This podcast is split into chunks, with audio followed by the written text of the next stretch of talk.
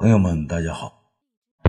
今天咱们开始说《智胜东方朔》的第三部《天怒奇虐》第十七章“二美同堂”。茫茫大海，波涛汹涌，汉家的风山大队列纵列海边，人人都有平海遇仙的感觉。武帝眺望远方，更是心潮澎湃。武帝拉过东方朔呀，指着最远的一抹黛色：“东方爱卿，你看啊，远处有一个小岛，那是蓬莱仙岛吗？”东方朔认真的看了看，皇上，蓬莱仙岛可是在云里雾中，您看到的那是个光秃秃的小岛，怎么会是蓬莱呢？武帝将目光收回来，盯着东方朔渐渐发白的双鬓。那东方爱卿，你说蓬莱、方丈、瀛洲三个仙岛，到底是真的还是假的呢？东方朔慢慢的说：“皇上，传说为虚，眼见为实。臣也听人说过，有什么海上仙山。”可就是未曾见过，如果能够见到，臣也想成仙呐。武帝笑了起来：“东方爱卿啊，你还不是仙呐？有人说你是桃仙呐，有人说你是文曲星，那还有人说你是太岁。你要不是仙，那天下还有仙人吗？”东方朔讥笑地说：“有啊，仙人有的是啊，唯独我不是啊。”这武帝有点生气，嗯，除了你还有仙人？东方爱卿，仙人在哪里呀？你快告诉朕。东方朔提醒武帝：“皇上，您太健忘了，您的宫中不早就请来了两个大仙人吗？”武帝奇怪的问：“嗯，东方爱卿，你这是听谁说的？”东方朔呀。不想让皇上怀疑霍光，便说：“皇上啊，您刚才还说臣是神仙，臣要连这点事儿都不知道，那还算是神仙吗？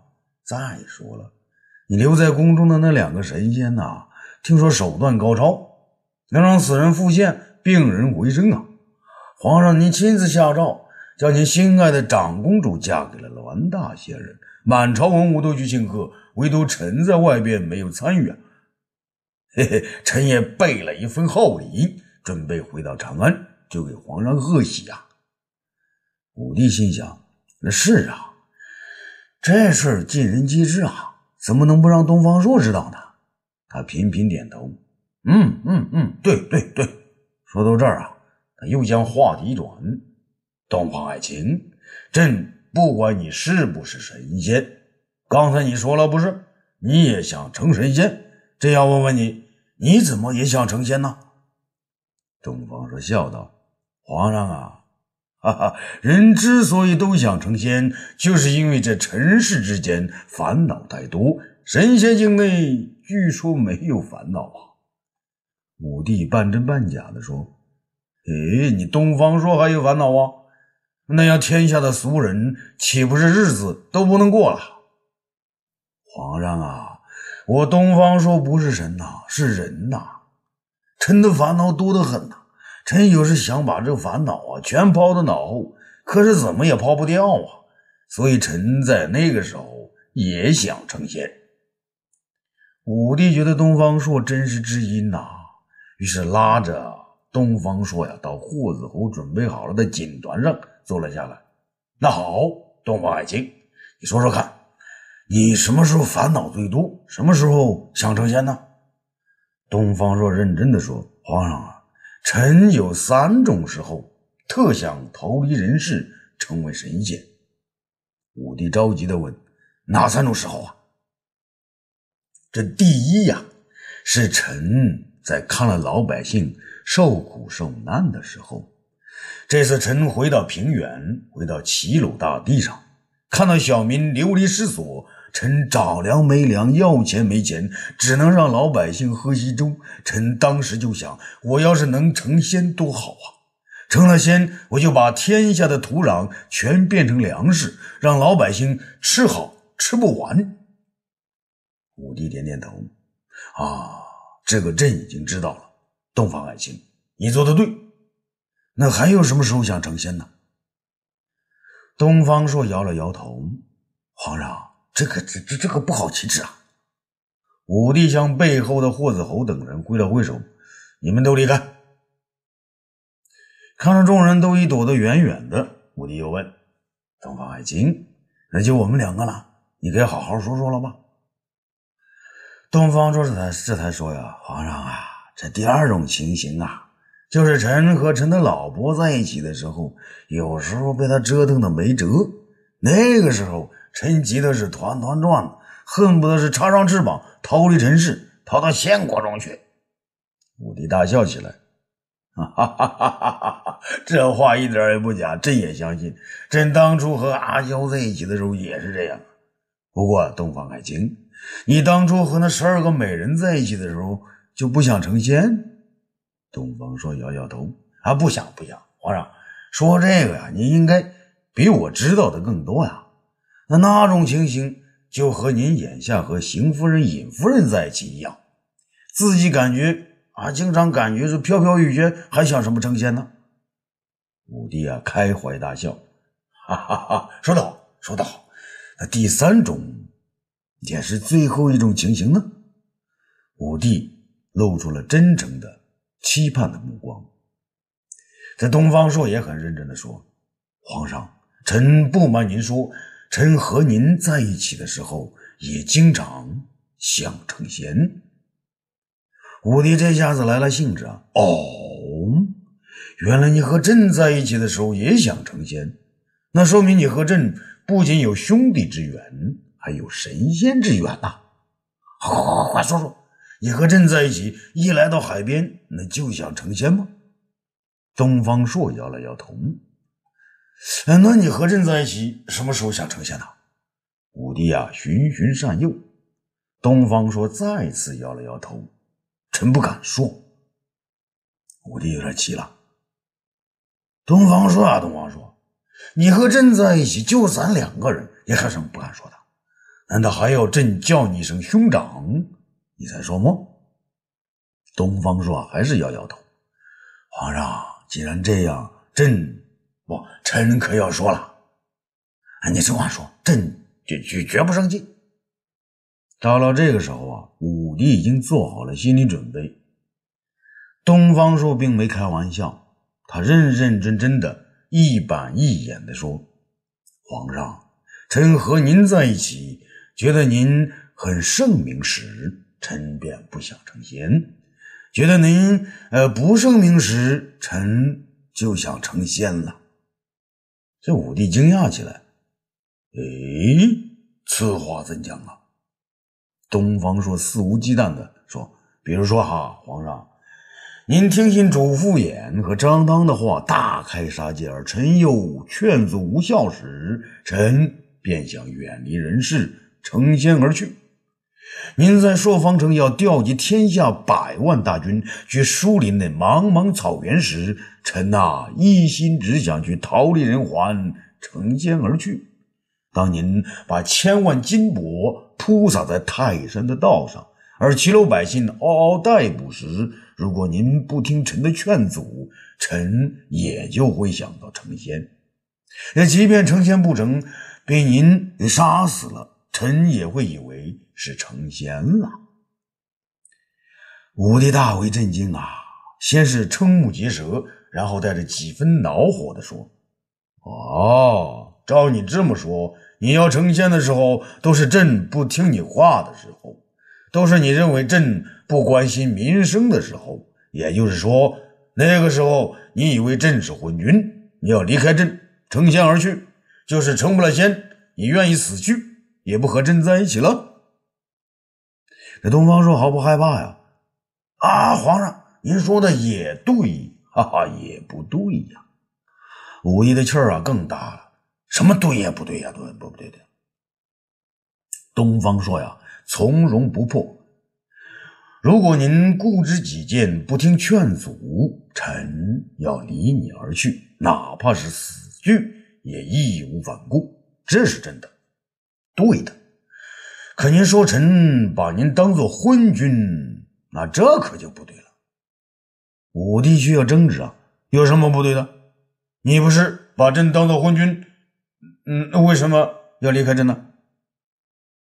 东方朔呀，双手一摊，皇上，您是一代圣君呐，这已经成为定论了。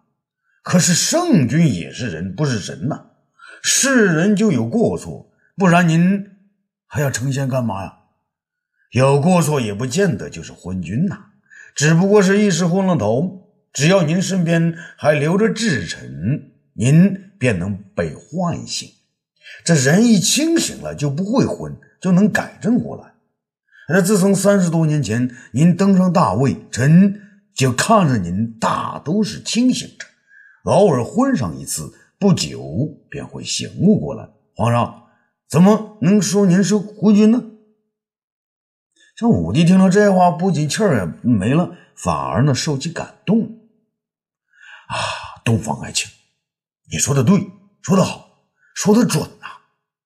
朕还要你说说，朕这几十年来几分清醒，几分昏呐？东方朔笑了一笑，哈哈，您过去是九分清醒，一时昏呐。武帝也笑了起来，那眼下呢？东方朔又笑了笑，岁数大了，难免多昏一点。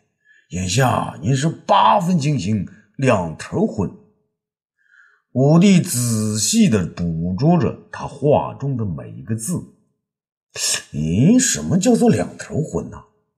东方朔大笑起来，哈哈哈哈！皇上，这个还要臣来提醒啊？两头昏就是时而上头昏，时而下头昏。那上头昏了要求仙，不妨问问李少君；下头昏了要进宫啊，进后宫啊，不妨想想李夫人。武帝不再笑了，他浑身颤抖了一下，然而却更为警觉起来。你东方爱卿，你不能离开朕啊！朕求求你，朕就是再昏，你也不能离开朕呐！朕早就向你保证，永远不会杀你。你也要向朕保证，你永远不说离开朕，朕身边离不开你这个智臣呐！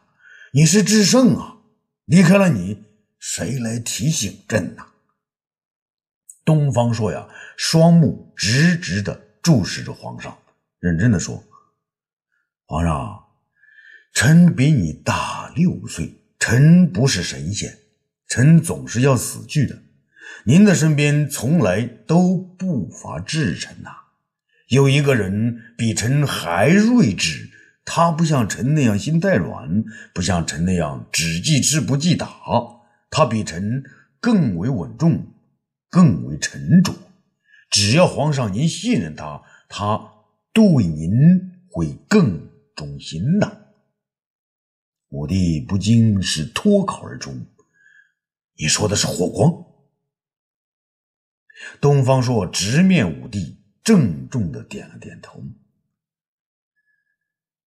又是一个下午，海边乌云密布，大风骤起。武帝站在海边，迎着海风，任其吹动着衣裳和头发，任海浪拍打着脚下。不一会儿，海浪淹没了膝盖。霍子侯和上官桀再度跑过来。拼命将武帝拉开，武帝一甩胳膊，将二人双双摔倒在水中。上官桀急忙叫霍子侯：“啊，快去找霍光，去请东方大人。”不一会儿啊，霍光领着东方朔跑了过来。东方朔呢，向众人示意都往后退，他自己一个人走到武帝身边。武帝看着遥远的海面，喃喃自语道。苍天呐，我刘彻难道真与神仙无缘吗？东方朔大叫啊！皇上有缘无缘也不在这一天两天呐！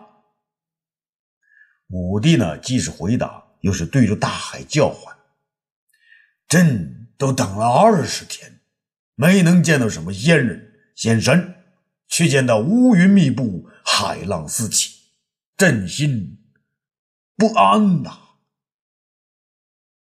东方朔见海水已经淹没了他的膝盖，便上前去拉武帝：“皇上，水里太冷啊，你会冻病的。皇上，您想想。”皇后、太子，还有那么多的夫人，都在等您回长安呢。武帝大笑起来，哈哈哈哈哈哈！东方说，朕要是能成神仙，朕的三宫六院，还有朕的江山，朕都会像甩鞋子一样，通通的甩掉。东方朔大叫啊！可是皇上啊，这种天气根本不是神仙来的征兆啊！您看那远处的乌云是恶魔的坐骑呀！神仙的祥云只有晴天才有。皇上，听臣的话，快快上岸吧！没有神仙，那有没有神仙，臣会帮您弄清楚的。武帝这才回过头来，瞪大眼睛看着东方朔：“东方爱卿，你说你会帮臣弄清楚神仙？”东方朔只好答应啊，于是点点头：“啊，对。”皇上，只要您上来，臣就帮您弄清。武帝啊，很不情愿的拉着东方朔的手走向岸边。霍子侯等人急忙拿过盖的东西，把皇上裹了起来。霍光则拿过衣物包在东方朔的身上。东方朔大为感动。啊，欲知后事如何，咱们下次接着说。